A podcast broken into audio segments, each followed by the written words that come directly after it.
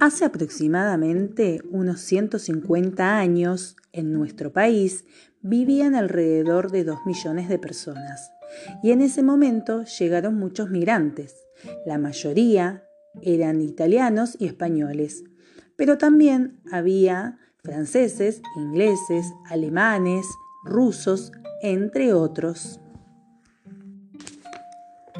Muchas personas cruzaron el océano en barcos escapando del hambre y de la guerra, buscando nuevas oportunidades.